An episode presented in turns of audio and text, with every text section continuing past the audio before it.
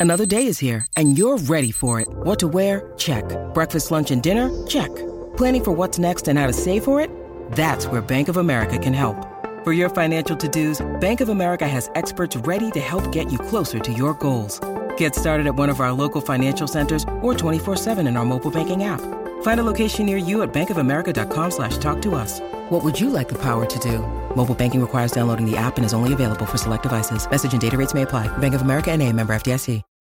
When you need mealtime inspiration, it's worth shopping Kroger, where you'll find over 30,000 mouthwatering choices that excite your inner foodie. And no matter what tasty choice you make, you'll enjoy our everyday low prices, plus extra ways to save, like digital coupons worth over $600 each week. You can also save up to $1 off per gallon at the pump with fuel points. More savings and more inspiring flavors make shopping Kroger worth it every time. Kroger, fresh for everyone. Fuel restrictions apply.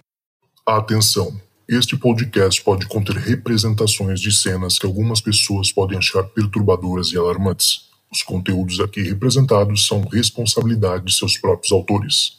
Para uma melhor experiência, os fones de ouvido são aconselháveis. Arquivo Relatos do Além. Especial Halloween.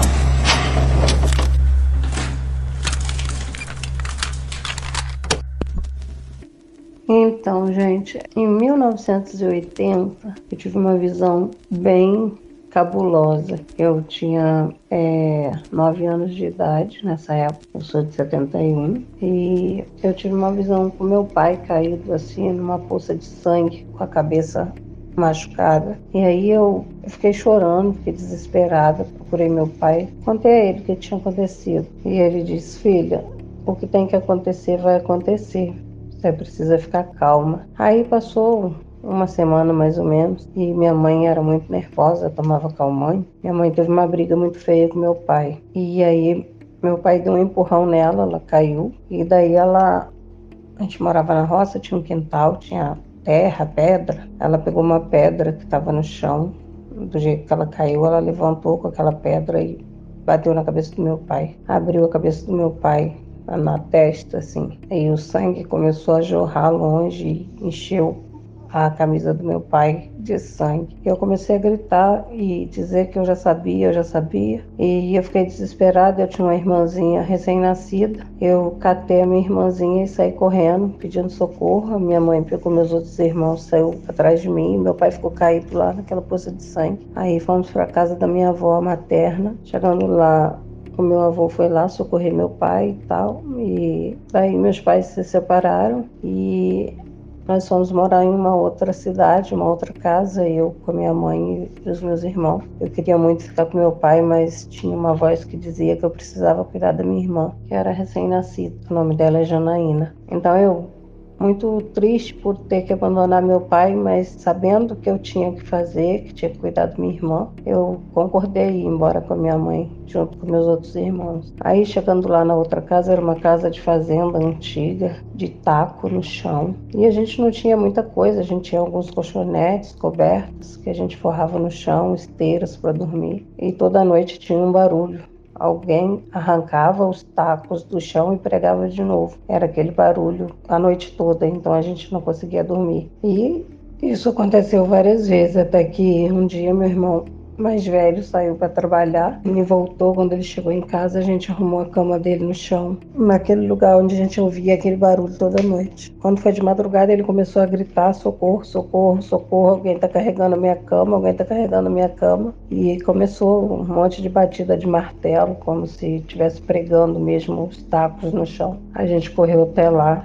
ele estava em pé, apavorado. O colchão estava no mesmo lugar, mas ele estava em pé, apavorado, tremendo, dizendo que alguém carregou ele com o colchão e mudou de lugar. Aí a gente colocou ele para dormir junto com a gente, passou aquela noite. No dia seguinte, ele foi embora para uma outra fazenda próxima. E eu continuei ficando lá com a minha irmã e os outros irmãos da minha mãe. Daí a gente Ficou ali aquela noite inteira, todo mundo com medo, todo mundo apavorado. No dia seguinte, meu irmão saiu cedo, voltou para o trabalho e minha mãe disse que estava com muito calor. Aí já era mais ou menos umas 10 da manhã. Ela disse que ia tomar banho. Ela foi tomar banho, de repente ela saiu do banheiro nua e extremamente estranha, com uma voz grossa. E ela olhou para minha cara e me disse: Menina, vai procurar o seu pai porque a sua mãe já morreu. E aí eu falava: Mãe, mãe, por que, que você tá assim? E aquela voz grossa que ela estava falando, ela falava assim: Eu não sou sua mãe, a sua mãe já morreu. Você procura seu pai porque a sua mãe já morreu. Aí meus irmãos menores começaram tudo a gritar, tudo ficar desesperado. E ela saiu nua, andando de estrada fora. O meu irmão, que era especial, era muito forte, ele era gordo.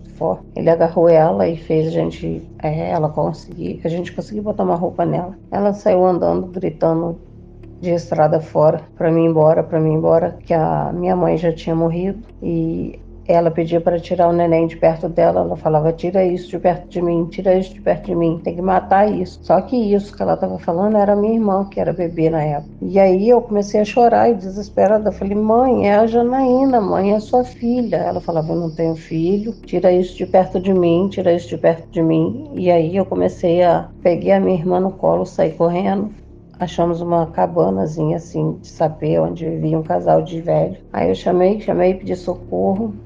Aí esse senhor que morava lá fez um chá de alguma coisa, deu para ela, pegou um rosário, botou no pescoço dela e ajudou a gente a voltar para casa. E chegou lá, ela, ela falava que que a casa estava fedendo galinha, tinha muito cheiro de galinha dentro de casa. E as galinhas corriam dela, a gente tinha galinha no quintal, as galinhas corriam dela, ela passava perto assim, as galinhas saíam correndo. E ela falava para mim o tempo todo, com aquela voz estranha, que era para tirar a neném de perto dela, que ela ia matar aquilo. Também ela falava que eu precisava procurar o meu pai porque minha mãe já havia morrido. Ela pegou o rosário que esse senhor, seu José, colocou no pescoço dela, ela arrebentou ele todo jogou aquelas contas todas no chão. E ela rosnava, ela falava grosso, ela gargalhava, tudo ao mesmo tempo. E todo mundo chorando, meus irmãos chorando. E a única pessoa que não chorava era eu e meu irmão, que era especial. E foi um horror, foi um terror ali, era um terror absoluto. A gente não sabia o que fazer e eu só pedia em pensamento que meu pai me ouvisse, que a gente não queria mais ficar ali.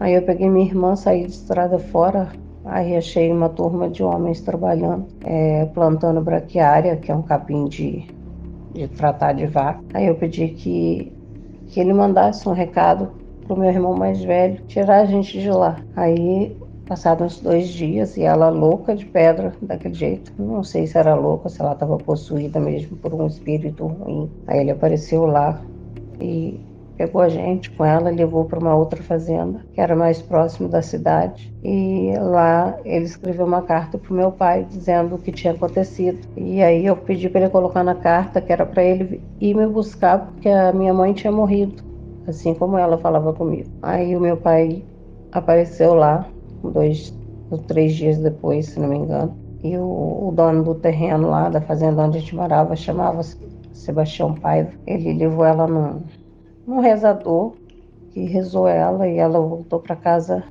bem. Então meu pai decidiu perdoar ela e levar a gente de volta. No entanto, ele queria levar só a gente e deixá-la para trás. Mas eu falei para ele, pai, se você deixá-la para trás, eu não vou ter paz, eu não vou ter sossego, ela vai morrer. Ela precisa ficar perto de mim. Eu amo o Senhor, mas só precisa perdoar ela e levá-la de volta. Assim ele fez, ele levou ela de volta com a gente. E chegando lá na, na nova casa, né, na nossa casa de volta, né, que era a casa do meu pai, as coisas foram melhorando. E eu com aquilo na cabeça o tempo todo pedia meu pai, me explica por que, que ela dizia que a minha mãe já tinha morrido. E aí ele falou para mim que tinha um demônio no corpo dela, que tinha tomado conta do corpo dela, que ela tinha feito muita coisa errada e por isso ela estava daquele jeito. Mas que o demônio já tinha ido embora. Mas que ele ia continuar perseguindo ela e a minha irmã que era um bebê, porque tinha sido uma gravidez indesejada. Até hoje a gente não sabe se a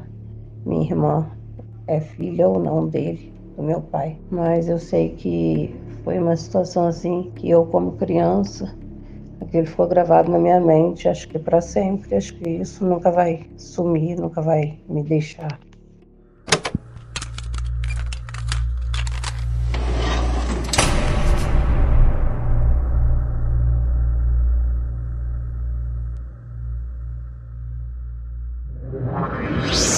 Esse podcast foi uma produção Uncoded.